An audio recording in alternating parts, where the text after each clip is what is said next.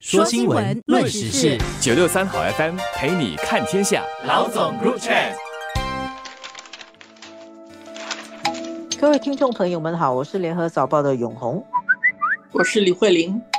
记得吗？我们上次在以哈开战以后不久，就是以色列跟哈马斯开战以后不久啊，在美国的大学里面出现了一个争议，有一些名校常春藤学校大学学生。他们发表公开信，要求挺巴勒斯坦，结果得罪了美国的犹太族群，尤其是华尔街的很多掌握资本跟权力犹太裔大学的捐款者，结果引起了轩然大波。有些人已经看到这场火会继续燃烧下去啊！果然如此，在过去的几天里面，美国的国会对于哈佛。宾夕法尼亚大学还有麻省理工学院的校长进行了一场听证会，质疑他们对大学里面的反犹太思潮的处理方式。这三个校长都面对很大的压力，结果其中一个校长就是宾夕法尼亚大学的校长马吉尔麦吉尔，他宣布辞职了。而且同时，这三个校长的回答有七十名国会议员很反对，然后。批评他们，然后也没有让大学的捐款者满意，所以宾夕法尼亚大学的其中一个主要的捐款者就宣布要抽掉一亿美元的赞助。听证会的时候，国会议员他问大学的校长，他问他的问题是这样：要人家灭绝犹太人，这个。是不是违反了哈佛大学的条例？大学校长的回复是含含糊糊。这个盖尔博士他的回答是：这个是看语境是怎么样的。我看了一些报道，他们三个都没有办法很简单的回答是还是不是。后来校长们也所谓的认了错，在某种程度上，他们有做一些解释。基本上他们的讲法是，当时回答的时候，并不是很集中的在谈这个是一个毫无疑问的，这个是非常糟糕、非常的暴力的一个行为吧。他们都表示道歉，然后是说灭绝绝对是错误的啦。对，然后他们要强调的是语境。美国的大学校长他们非常的重视。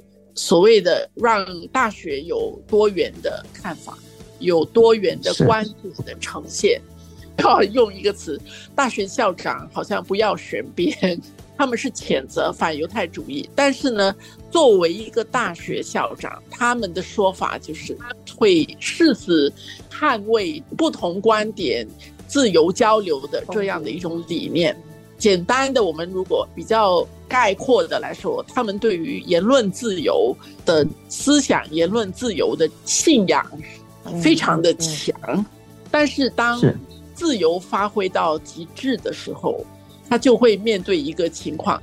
现在你问一个普通人一个问题：杀人是不是错的？杀人是不是对的？在哪一种语境底下，你觉得杀人是对的？有吗？他们的想法就是杀人是错的，但是如果你想要创造一个理论来论证杀人是合理的话，这个是你的言论自由。作为一个教育家，他们更愿意体现的是我尊重你的看法，而不是我来告诉你我觉得什么东西是错的。他们确实在一个火线上了，因为大家都听过那句话，就是。我不同意的看法，但是我誓死捍卫你发表言论的自由。那么，张开慧玲也讲到了，这个自由有没有界限？理论上跟理想上，我们都觉得言论是自由的，但是实际上，这个言论有可能会导致行为。